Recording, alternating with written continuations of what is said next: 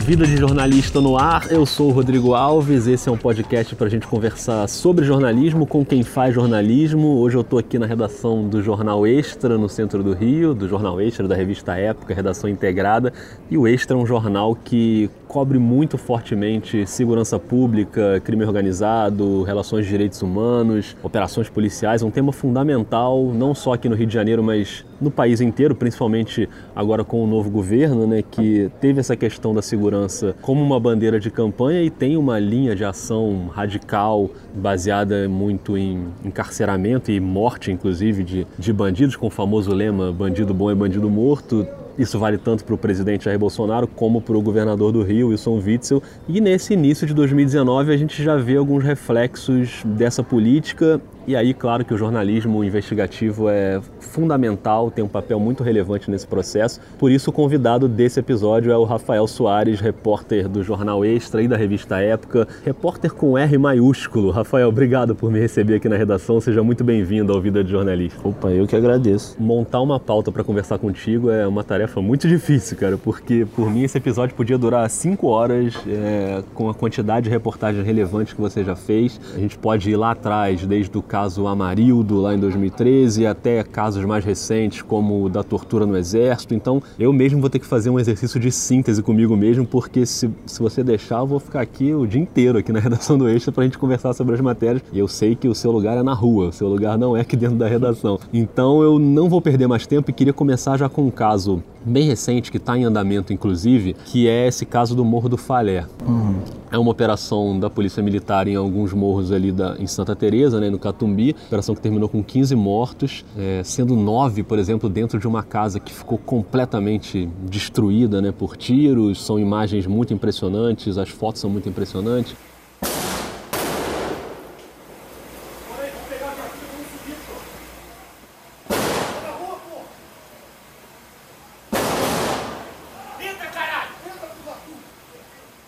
outros dois mortos, dois irmãos, que, que segundo vizinhos não houve nenhum confronto, que, que foram torturados, inclusive, durante um bom tempo e depois executados. O governador do Rio imediatamente legitimou essa ação e disse que foi bem sucedida. E o que aconteceu no morro do Falé Fogueteiro foi uma ação legítima da Polícia Militar. Nossa Polícia Militar agiu para defender o cidadão de bem. Vamos continuar agindo com rigor. Nossos policiais têm confiança no trabalho profissional que eles estão realizando. Parabéns, comandante Figueiredo. Tudo isso antes de qualquer início de investigação sobre o que aconteceu. E você esteve no Falé, você ouviu moradores, queria que você contasse um pouco sobre essa apuração que é bem recente, que ainda está muito viva com você. Falar dessa, dessa, da apuração sobre essa operação, eu acho importante porque tem uma questão que é, ela remete ao papel do jornalismo nesses casos. Assim, você teve uma operação enorme, né, dos batalhões, em tese, mais qualificados da, da Polícia Militar.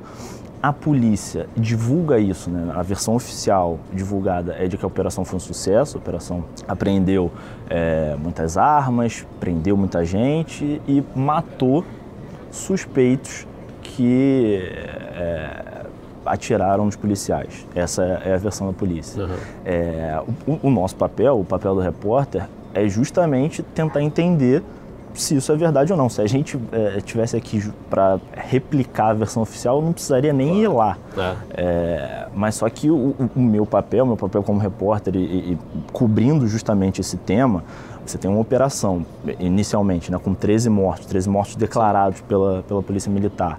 A operação com mais mortos desde 2007 tem que entender o que aconteceu e por que tiveram tantos mortos. E é nada mais legítimo do que ir até lá e perguntar para as pessoas. Muita gente questiona justamente isso. Ah, não, mas poxa, tem que ouvir. Tem que ouvir. Lógico. É, a gente, inclusive, o papel do jornalismo é dar voz justamente a essas pessoas. E o, o que elas dizem, a versão unânime dos moradores. Estive lá, fiquei lá um dia inteiro, conversei com as famílias das 13 vítimas, de, se eu não me engano, cinco ou seis vítimas, é de que todos eram traficantes envolvidos com o tráfico, só que se renderam e foram executados.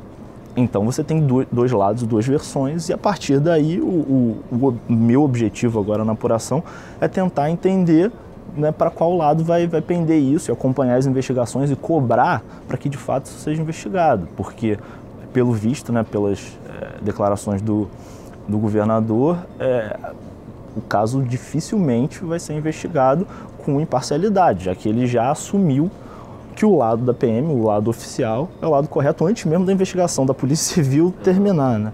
Então, assim, até agora o que a gente tem, né, até hoje, no dia que a gente está gravando, foi o dia que eu publiquei a, a reportagem sobre os, os laudos da perícia, uhum. é, os laudos não mostram é, tiros a, em, a curta distância, né, encostados, nem sinais de facadas e tal. Mas o que mostram é que você teve 40 tiros nessas, nessas esses jovens, né, todos entre 15 e 22 anos, não teve nenhum policial morto, você teve um, um dos jovens com sete tiros de fuzil, sendo três deles a curta distância, que tem a orla de tatuagem, né? resquício de pólvora na, entra, na, na entrada do, do, do, projétil no corpo. Uhum.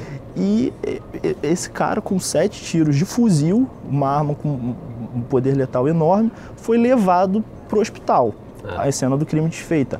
Obviamente, isso desperta uma suspeita de que a ação não foi uma ação legítima. Então é, é por isso que a gente segue, eu pelo menos vou seguir cobrando mais explicações sobre o caso. Agora, como é que é a tua abordagem com quando você chega lá e você vai conversar com as famílias desses jovens? E aí vale para essa reportagem ou para qualquer outra e vale também para o caso, enfim, sendo um traficante ou sendo alguém que estava ali por acaso, não importa. De qualquer jeito, tem uma mãe ali que está sofrendo ou tem uma tia, uma avó, alguém que enfim, que você mexe com, com a vida daquelas famílias.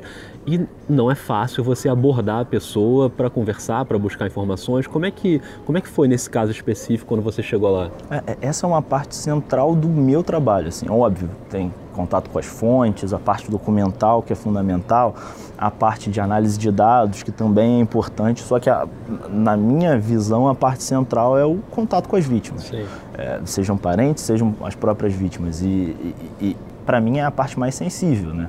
Você precisa estar aberto a ouvir, você precisa ter a sensibilidade para que aquelas pessoas contem. Não é difícil você na, na porta de um hospital, como foi eu, eu fui para o hospital no dia da operação, Souza Guiar. É, você ouvir da mãe que o filho era traficante. Uhum. Mas você precisa né, olhar para aquela pessoa, aquela pessoa precisa sentir confiança em você de que você está fazendo um trabalho sério e você a única coisa que você quer ali é justamente isso, é ouvir a verdade daquelas pessoas. É, uma coisa que até é muito engraçada e, e, me perguntam muito, eu já devo ter ido nos. Eu tô, trabalho aqui no Extra há oito anos. Primeiro no Extra, né, depois relação integrada e tal. Eu já devo ter ido a mais de 200 enterros. Ah, mas ir em enterro é, é, é ruim? O que, que, você acha de. Cara, é, é muito desconfortável. Eu claro. não gosto, claro, mas para se fazer jornalismo e para se aproximar das pessoas, assim, infelizmente, é o melhor lugar. É o lugar em que as pessoas. Óbvio, você não pode explorar a dor dos outros, claro. é, mas só que assim, tem enterros que são fundamentais para que a, a, versão das vítimas seja escutada. Então, assim, é, é, a oportunidade que eu tenho de ter o meu primeiro contato com aquelas pessoas. Uhum. Né? Um dia depois do crime, dois dias depois do crime, poder ouvir aquela pessoa, poder estabelecer um contato, poder conhecer aquela família. Então, assim, é, é por isso que jornalisticamente a gente assim, vai a enterros e cobra esse tipo de coisa, vai no, nos hospitais encontrar as famílias porque para mim não é a chance de explorar duas, duas pessoas, não, mas é o primeiro passo para que a gente possa ouvir a versão delas, entendeu? Foi no Falé que teve o caso da, da mãe que não conseguiu ir contigo até a casa e não conseguia voltar àquele ambiente ali? Foi ali? Não? Foi lá, foi lá. É... Que aí você tem inclusive que entender um momento que a pessoa pode não querer falar ou, enfim, tá numa situação de extrema né, vulnerabilidade emocional ali. Nesse caso, é, o que eu falei foi uma operação com né, 13 mortos no primeiro dia, 9 numa casa e os outros quatro espalhados entre, falei, fogueteiro e prazeres. Sim. Esses dois foram mortos na mesma casa por policiais do batalhão de ação com cães e nessa casa, uma casa pequena que eu não sabia no dia que eu fui, foi três dias depois do, da operação, eu não sabia ainda que aquela que existia outro cenário de crime dentro de uma casa, não sabia que existia. Foi por isso que eu, eu, eu tive essa curiosidade, que quando eu comecei a falar com essa família, a mãe falou, olha, os meus dois filhos foram mortos dentro da minha casa. Ah, mas foi dentro da casa onde os outros? Não, não, foi na minha casa. E aí eu falei, pô, isso é, é importante, é relevante. Comecei a conversar com essa mãe, comecei a conversar com toda a família desses garotos. E aí ela perguntou se eu queria ir até a casa. Eu falei, quero. Aí, no meio do caminho ela quis voltar, ela não, ela não tá nem morando lá, a casa tá toda vazia. Ela pediu, isso eu não consegui nem colocar direito na matéria, uma questão mais de espaço, mas assim, ela esvaziou a casa inteira. A casa não tem mais nada. Ela tirou sofá, tirou roupa, tirou tudo, não tá mais morando lá, não tá mais vivendo lá, a casa tá lá vazia. Assim, a gente tem que respeitar. E aí quando ela fala isso, que, qual é a sua reação ali na hora? Ela fala, eu não consigo ir lá, não quero ir. E aí como é que você lidou com esse momento ali? Não, porque ela nunca. O mais engraçado é que ela sempre. Não sei se pode chamar de engraçado, né? Ela não queria ir, mas ela queria que eu fosse. Entendi. Ela, ah, eu não vou, mas vai lá, Uhum. vai todo mundo lá com ele. Aí me mandou primo, é, tia, avó, foi todo mundo comigo pra lá, entendeu? É, mas ela disse, poxa, me desculpa, mas eu não, não consigo chegar perto e tal. Ela ficou até na, na via principal, fica ali uns dois, três minutos, a casa é entrando num beco. Mas é um, é algo que se tem que respeitar, Claro. assim, e, e- e pra- tanto vale para esse caso como no caso de várias vítimas que não querem falar. Sim. E isso também tem que ser respeitado. Então é, é- é uma questão muito de sensibilidade no trato com as pessoas, entendeu? Você deixar bem claro. né, Eu, eu sempre deixo bem claro que o, o meu objetivo ali, se a pessoa não quiser falar, pô, não tem Sim, por que forçar. Claro. Tem um outro episódio muito recente que é o de Manguinhos, né, na zona norte do Rio, em que moradores acusam snipers da Polícia Civil de terem baleado três pessoas e duas morreram. É, e esses tiros teriam sido disparados ali da torre da cidade da polícia. Como é que, como é que você apurou esse caso e como é que ainda está apurando esse caso? Bom, há duas semanas, três semanas eu estou fazendo reportagem sobre esse esses casos, justamente por causa de uma sequência né, de, de, de baleados e de denúncias sobre isso. Mas não é a primeira vez que eu ouço é, relatos de moradores de Manguinhos sobre tiros é, disparados da torre da cidade da polícia. Eu ouço isso há mais de três anos. Essa torre é um lugar onde tem vários É um departamentos ali, é isso? É, a, a cidade da polícia é um complexo de delegacias especializadas que fica entre duas favelas do Rio, Manguinhos e Jacarezinho, é, numa via importante do Rio, que é a Avenida Suburbana, da Helder Câmara, e o- o- ali está toda a, a parte é, mais sensível da polícia, operacional da polícia. Sim. As delegacias especializadas em roubo de carga, roubo de automóveis, a CORE, que é como se fosse a, a delegacia especializada em operações da Polícia Civil. E sempre a, a relação né, entre as favelas a cidade da polícia foi a pior possível. Você passar na frente da cidade da polícia, você entende por quê. O muro é crivado de bala. Essa torre, inclusive, é crivada de bala. A questão ali sempre foi, assim, não, tem é, justificativa plausível para que se atire dali, principalmente pelo risco que causa. Você tem, é, são duas favelas que ficam é, com milhares de pessoas em volta. Mas enfim, e, mas o que eu nunca tinha tido, apesar desses, desses relatos de moradores, conheço muitos moradores ali, Manguinhos e Jacarezinho são duas favelas que têm uma população muito ativa nessa questão de denúncia de, de violação de direitos e, e- e sempre entraram em contato comigo. Só que eu não, não tinha a história, eu não tinha as vítimas, eu não, não existia isso. Sim. Até que, tem mais ou menos três semanas, numa sexta-feira, me contaram sobre o primeiro caso. Eu escutei a, a- a denúncia, não, não sabia se, se, se levava adiante aquela apuração ou não. Só que na terça-feira, né, quatro dias depois, cinco dias depois, seguinte, me ligaram de novo, falaram, Rafael, mais uma. Aí eu falei, não, não é possível. Eu preciso fazer essa matéria. Claro. Eu eu tenho duas famílias diferentes de pessoas que não se conhecem, com parentes que morreram, dizendo o tiro veio de lá. Aham. O que eu fiz fui para lá e nesse dia eles estavam fazendo inclusive uma- um protesto em frente à cidade da polícia. Eu consegui falar com as famílias, foi ali que eu, eu publiquei a primeira matéria sobre o caso, que foi justamente é, mostrando a versão das famílias, pediu um posicionamento para a Polícia Civil e o posicionamento da Polícia Civil foi o que me instigou mais. A, Polícia Civil não disse não, não disparamos. A Polícia Civil disse que não autorizou disparos Aham. de lá. Perfeito. E aí foi o, o, o- o que me motivou a continuar em cima do caso. É, uma semana depois, eu descobri que um garoto, um, um, uma terceira vítima que havia sobrevivido, ia prestar um depoimento no Ministério Público. Fui lá atrás dele, conversei com ele. É, ele conta também que o tiro veio do mesmo lugar. Então, então assim, justamente, eu, se você me, depois eu fui na perícia, realmente o local, o que eu consigo falar para você é que o local onde os três foram atingidos tem uma visão sem obstáculo nenhum para a torre. A torre fica exatamente de frente e é para mim, eu não sou perito, não sou nada, mas para mim é plausível, a versão é bastante plausível. E esses disparos sendo feitos dali teriam sido feitos do topo ali da do torre, né? Porque a torre tem uns buracos por onde eles podem colocar as armas, mas não dá, mas é só um buraco ali, né? Exato. O cara não consegue ver o alvo, enfim, aonde é, vai. Né? A torre, na verdade, é um, é um depósito, não, não, tem nenhuma finalidade específica, não, não foi nem construída para isso e tal.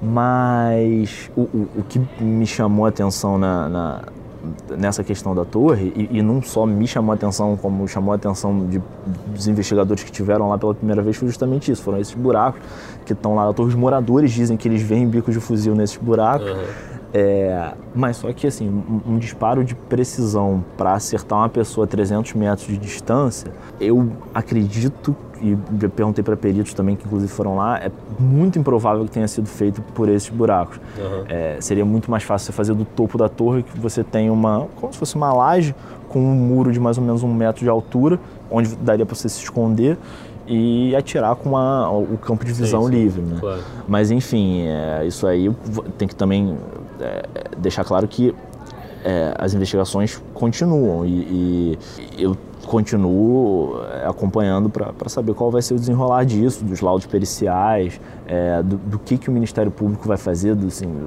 de mais testemunhas que po possam ter visto os disparos e, e, e possam ser convocadas para depor.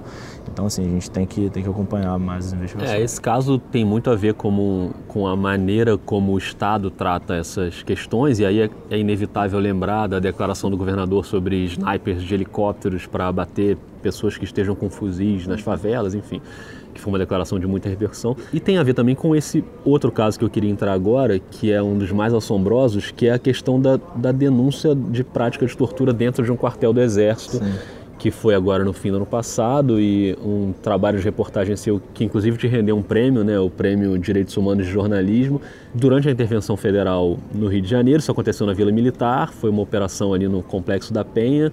E aí tem uma reportagem sua no Extra, né, em outubro, depois na época, uma em novembro, revelando vários detalhes ali, fruto de uma investigação muito complexa. Como é que começa essa apuração, assim? Como é que esse caso chegou ali a você? Bom, assim, eu no dia dessa operação eu estava de férias. Minhas férias estavam terminando e meu WhatsApp começou a. Sim, eu recebi durante esse dia mais de 20 mensagens de moradores, de gente ligada ao, ao Complexo da Penha, de promotores, defensores públicos me dizendo, me dizendo olha, está acontecendo uma, uma operação ali que você devia colocar o olho. E eu fiquei com isso na cabeça. Nas minhas férias e tal, guardei, estava na Bahia e tal, mas guardei aquilo e duas semanas depois voltei para o trabalho. No meu primeiro dia de trabalho, na segunda-feira, eu já comecei a ligar para todas as pessoas que poderiam saber alguma coisa sobre essa operação. Eu descobri, logo essa apuração demorou mais ou menos três meses, é, não por, por minha escolha, uhum. mas por, por uma escolha editorial do jornal, dos editores que é, me deram mais tempo para que eu apurasse, para que as denúncias ficassem mais sólidas. Sim. E eu hoje agradeço bastante, porque repórter quer sempre publicar e o editor é, é. sempre pede mais calma. É um dilema ali, né? Às vezes rola uma ansiedade de querer publicar aquilo. Não, na logo. época eu ficava maluco, eu ia para casa revoltado, é. saía daqui, daqui, todo dia revoltado. Ah, não quero publicar minha matéria. Mas assim, a, a questão era, eu sabia que os presos tinham relatado essa questão da tortura já em. A matéria foi publicada em novembro, em, em meados de agosto ou início de setembro, uhum. eu já sabia que existiam relatos de tortura. Ali, eles só esculacharam, só esculacham na gente ali. Toda hora vinha um, dava um tapa, vinha um, fazia isso, vinha um, fazia aquilo. Toda vez que a gente tentava olhar pra cara deles, e agredir a gente. Chutava, gritava, não deixou. E também tava tudo capuzado, gente. E aí, assim, é um, é um processo de, de apuração olha, a gente tem primeiros relatos, aí eu preciso pegar esses depoimentos. Tem, aí eu começo a falar com todas as pessoas que possam ter ouvido esses presos uhum. na audiência de custódia, né? Que é todo preso em flagrante é levado para diante de um juiz, diante do Ministério Público, da defesa dele, que no, no caso foi a Defensoria Pública, deles, né? Desses presos, Sim. foi a Defensoria Pública. Eu comecei a conversar com todas as pessoas ligo para os promotores, ligo para a defensoria, ligo para o juiz, é, é, tento falar com os parentes dessas pessoas. É, foi um processo que demorou mais ou menos aí um mês até eu encontrar essas, essas famílias, essas pessoas. Também tinha alguns advogados que defendiam alguns dos presos, mas a, a eu, eu, consegui confirmar esses relatos, só que o, o, os editores do jornal chegaram e falaram assim: a gente só vai publicar se a gente tiver o laudo na mão, algum uhum. documento que corrobore essas denúncias da tortura. E aí eu fiquei louco. Eu falei, não é possível, ah, agora eu vou conseguir isso também. Essa segunda parte do, da a primeira foi né, testemunhal, ouvindo as pessoas, a segunda passou a ser passou a ser documental. Então a, foi, foram inúmeras idas ao fórum, tanto na justiça comum quanto na justiça militar, pedir para juiz acesso para dois juízes diferentes, três na verdade, porque teve a, a vara da infância acesso aos autos. A vara da infância obviamente não me deixaram ter acesso, mas mesmo assim, a juíza soltou uma nota, basicamente me confirmando ah, que tinha sido relatada a questão da tortura, e eu consigo acesso ao processo. Na, isso deve ter sido que uma semana antes da, da publicação da matéria no Extra, inicialmente. E no processo você tem os, os exames feitos por uma médica na audiência de custódia e as fotos da audiência de custódia, que são as fotos que estão na matéria, que pelas fotos, assim, é, tem lesões bizarras. É, porque quando a gente pensa em tortura, muita gente pode achar que é soco, pontapé, enfim, bateu, espancou. E nesse caso tem um, um, nível de crueldade aí que vai muito além disso, não, né? Eram caso... práticas de tortura de fato, né? Não, nesse caso tem choque, é, tem tiro de bala de borracha queima-roupa, marcas vermelhas, uhum. várias marcas vermelhas no, no corpo dos, dos presos, enfim rendido já, todo mundo rendido. Ele mandou descer um por um.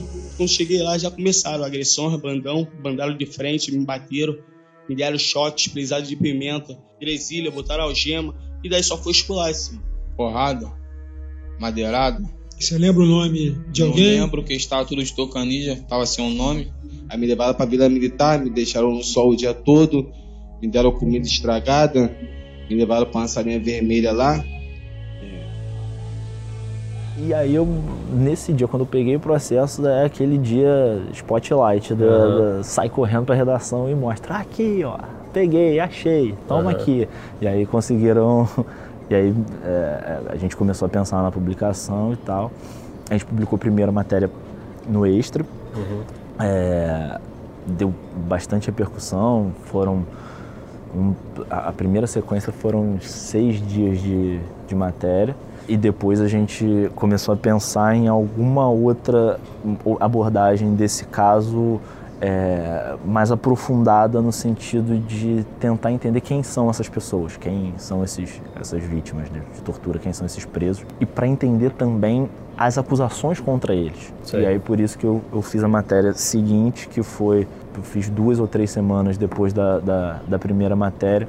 E, e, essa matéria da época, ela, ela é diferente das outras justamente por isso. É uma matéria em que eu entro na casa das famílias, conto quem são os presos, contam por que eles dizem porque Isso na, na matéria original nem entrei nessa, nessa questão de deles de realmente serem traficantes ou não. Na matéria da época eu entro. E, todos eles dizem que não tinham nada a ver com tráfico, que a, a, a narrativa dos militares não corresponde ao que aconteceu, que cada um estava em um lugar diferente na favela, foram colocados juntos, assim, respondem por, pelos mesmos fatos sem estarem nos mesmos uhum. locais. Então, assim, essa matéria ela desvela um pouco esse, esse bastidor da operação. E, assim, esse caso, assim como todos os outros, né, até hoje tem investigação e eu continuo acompanhando para saber se os responsáveis vão ser de fato responsabilizados. Porque por enquanto não aconteceu, nada, né? Nada. Porque assim, o, o, o que é surreal é que é um fato. Existiram lesões sérias naquelas pessoas. É, isso não dá para esconder. Você tem tem imagens, tem né? imagens, tem um, um, médico olhando e dizendo, olha, sim, isso corresponde ao que ele falou. O meu papel a partir de agora é justamente cobrar as autoridades, né, tanto ao Ministério Público, né, federal e militar, já que agora esse caso ele é julgado na Justiça Militar por conta da, de uma lei aprovada e, e assinada pelo ex-presidente Michel Temer pouco antes da, da intervenção federal no Rio.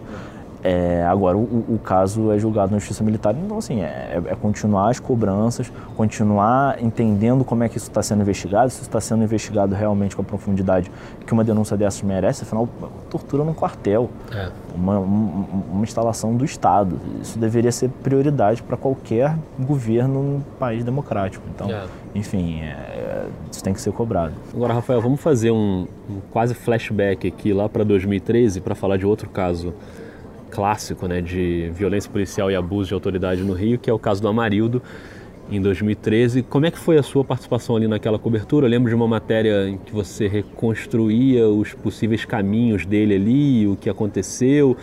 É, o que, que você lembra ali daquela cobertura que já tem tanto tempo, mas ainda parece tão recente, né? ainda está tão viva? Cara, aquela cobertura é, é, bem legal contar como é que foi, como a gente fez. É, naquela época a redação do Extra não era, não era integrado ainda com o Globo, a gente ainda. É, numa redação integrada, obviamente, esse trabalho seria diferente, como atualmente é, mas na época era uma redação bem menor e o Extra tinha uma. Na época tinha uma redação muito jovem, né, muitos repórteres jovens e muitos, muito focados em determinados assuntos. Um deles era justamente a questão de, de violência policial. Então, quando o, o, o caso Amarildo, né, logo depois dele, dele virar, da pergunta né, cadê o Amarildo, das manifestações, das manifestações e dele virar essa, é, o que acabou virando depois, no jornal a gente montou uma, uma pequena força-tarefa para é, investigar esse caso. Eu e uma outra repórter, Carolina Heringer, ela cobre mais o judiciário e eu cobria mais a parte polícia e moradores a gente se dividiu e começamos a fuçar o caso de todas as maneiras possíveis. Assim. Ela na, na parte de processual da coisa, né, conversando com, com, as autoridades, tentando pegar o processo físico, e eu indo à favela praticamente todos os dias, acompanhando a investigação da polícia, conversando com os delegados, conversando com a família, conversando com moradores. Essa cobertura foi, uma, foi talvez a maior cobertura que a gente tenha feito para o jornal praticamente quase três meses de matéria todos os dias, e todos os dias trazendo coisas novas.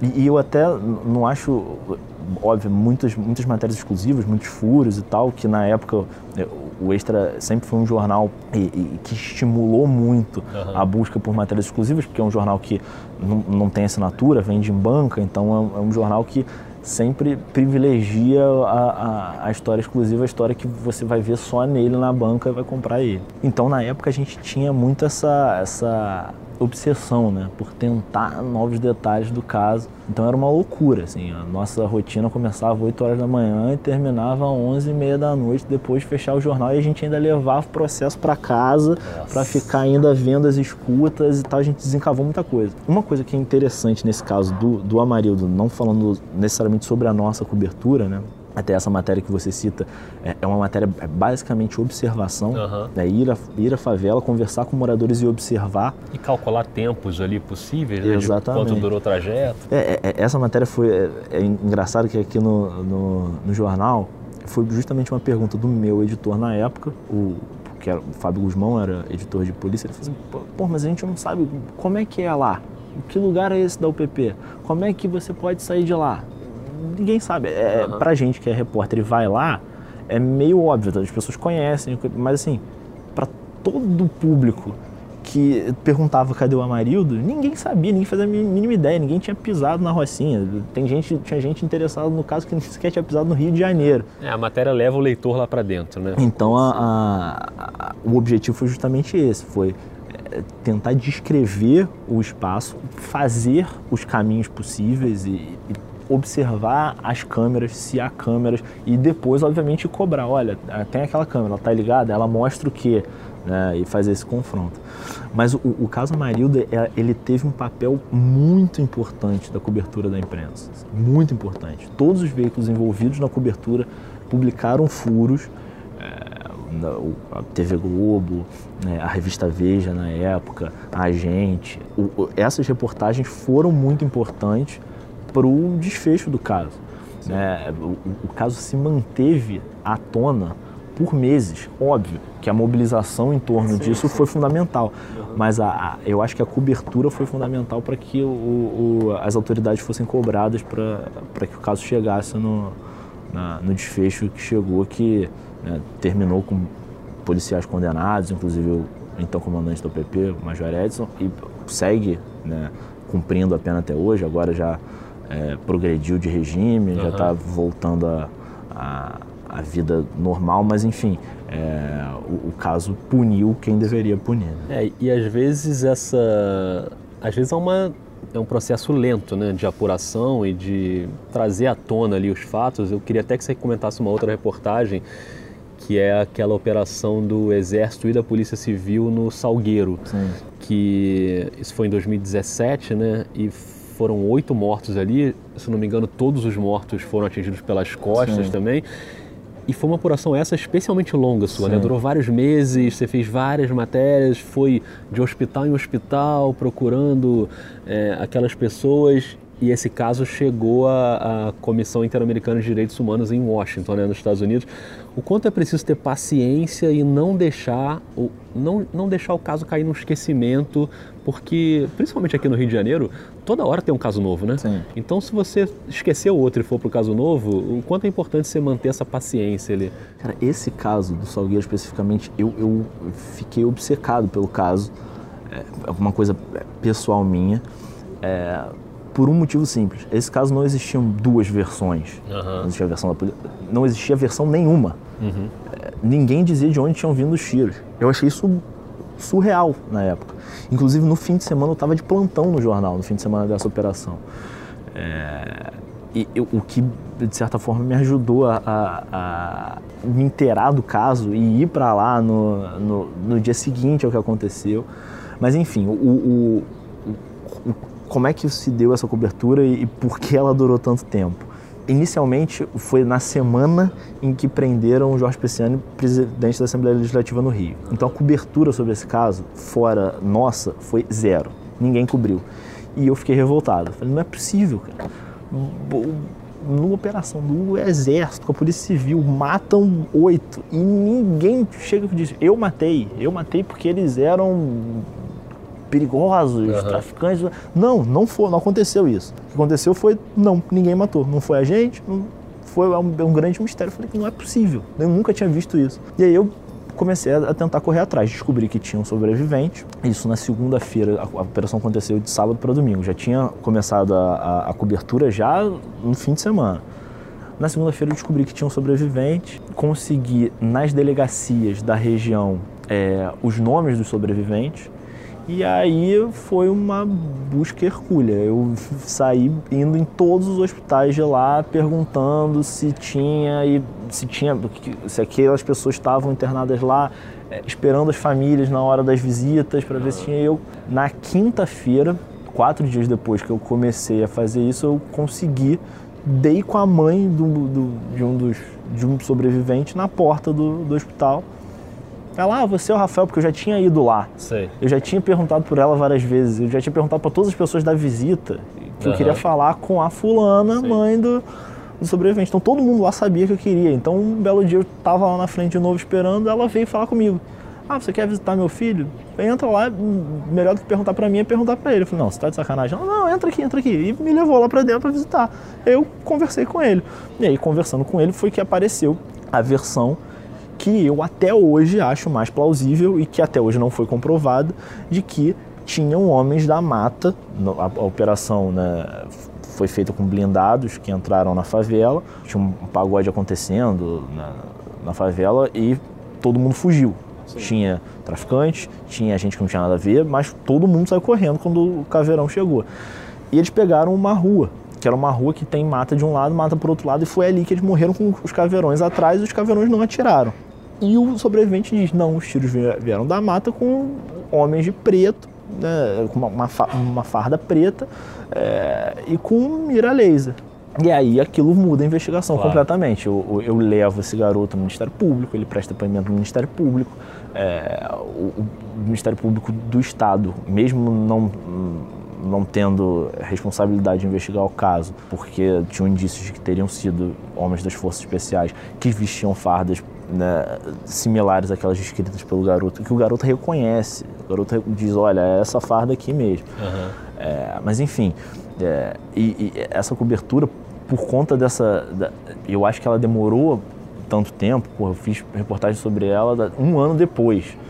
É, justamente pela questão da investigação ser tão vagarosa. Sim, sim. É, o, o, o, caso era apurado pelo Exército, então, é, Ministério Público Militar e Exército. Então, as coisas demoravam. O garoto nunca prestou depoimento para o Ministério Público Militar, ele só prestou depoimento para o Ministério Público do Estado, que não, em tese não podia investigar os militares. Então, assim, Nossa. é um caso muito complicado que até hoje não, não, não, não teve uma explicação.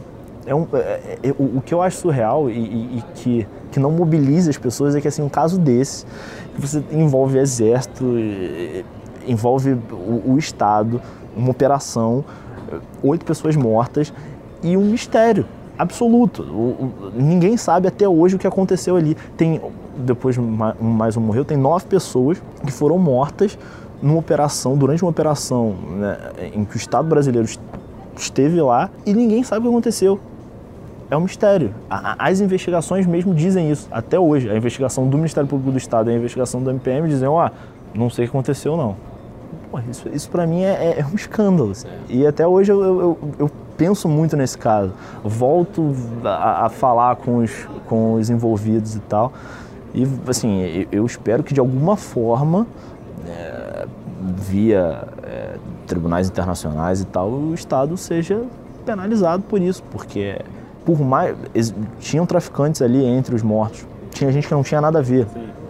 Inclusive a, a, própria polícia, um dos caras, a própria polícia diz não, ele, esse cara aqui não estava armado esse aqui estava armado, esse aqui estava armado, esse aqui estava armado, esse aqui não estava armado. Aí eu fui tentar descobrir a história do cara que não estava armado. A história que não estava armado é que o cara tinha um carro, era motorista de Uber, só que ele emprestou o carro dele para uma outra pessoa né, prestar serviço de Uber.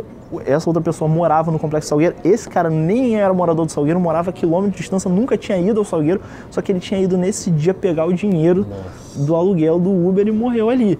Então, assim, enfim, é uma, é uma bizarrice. Não, e, e falando em bizarrice, é, quando a polícia invade uma favela e quando tem uma operação e que a polícia mata gente, e, e aí não importa se é traficante ou se é uma pessoa que não tem nada a ver, como esse caso que você citou, tem uma parcela muito grande da população que acha isso bom.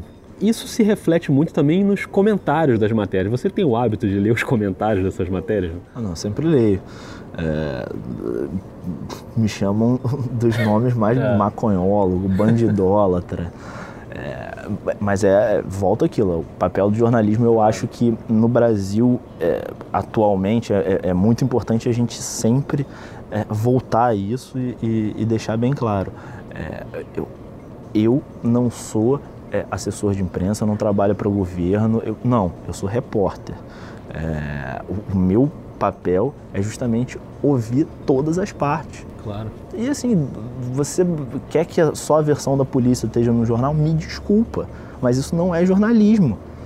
Sabe? É, ser repórter é justamente você mostrar o, o, o tentar mostrar todas as visões sobre um, um, episódio e tentar chegar o mais próximo da verdade possível. Eu, eu até aceito que não existe a verdade absoluta, mas você tem uma versão oficial, se você tem outras versões que são mais plausíveis que a oficial, pô, a gente tem que mostrar, a gente tem que registrar isso.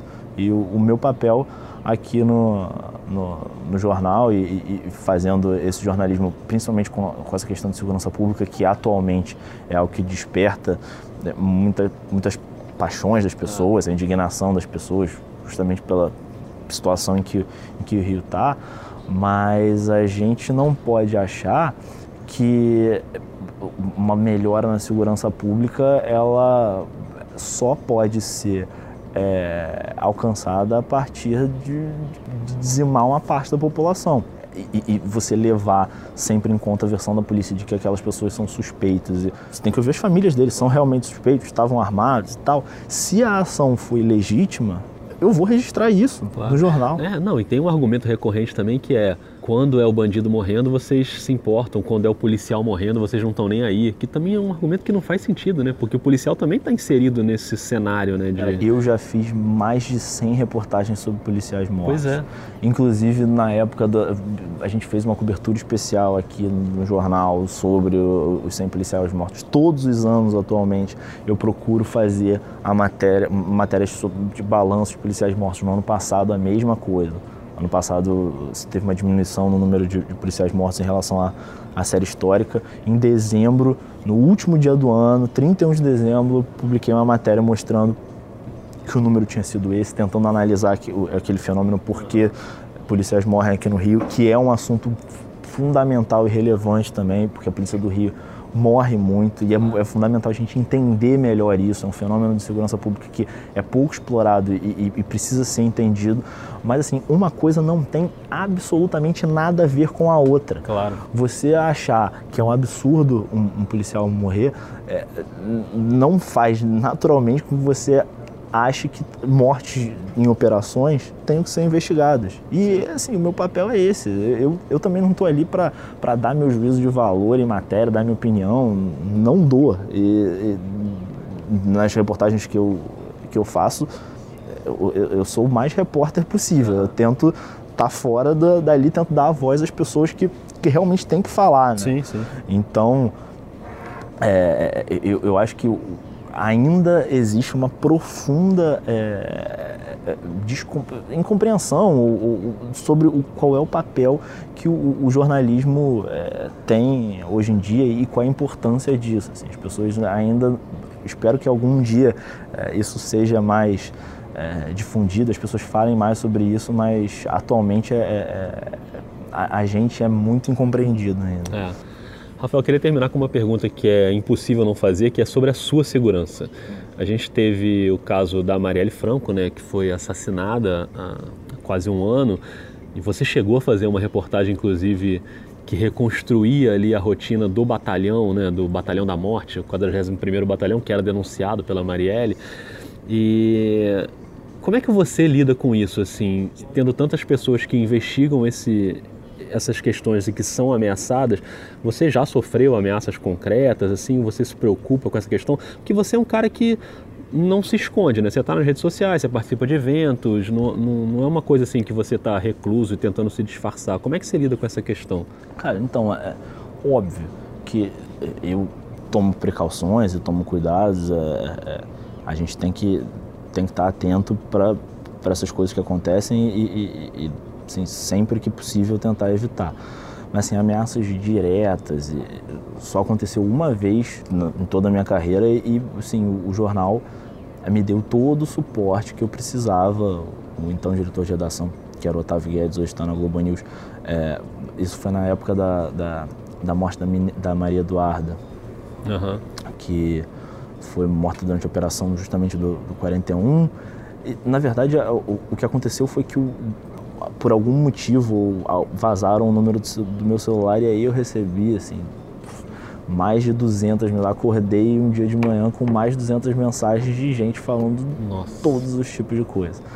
A gente, o jornal é, me deu uma licença, eu fiquei fora, viajei para fora do Rio, fiquei um tempo afastado e só voltei à minha rotina normal de dois, dois meses e meio a três meses depois porque foi um episódio especificamente em, claro. que, em que assim, meu nome e, e, minha foto circulando em grupo e tal, e o, o, o jornal se preocupou com isso e, e me...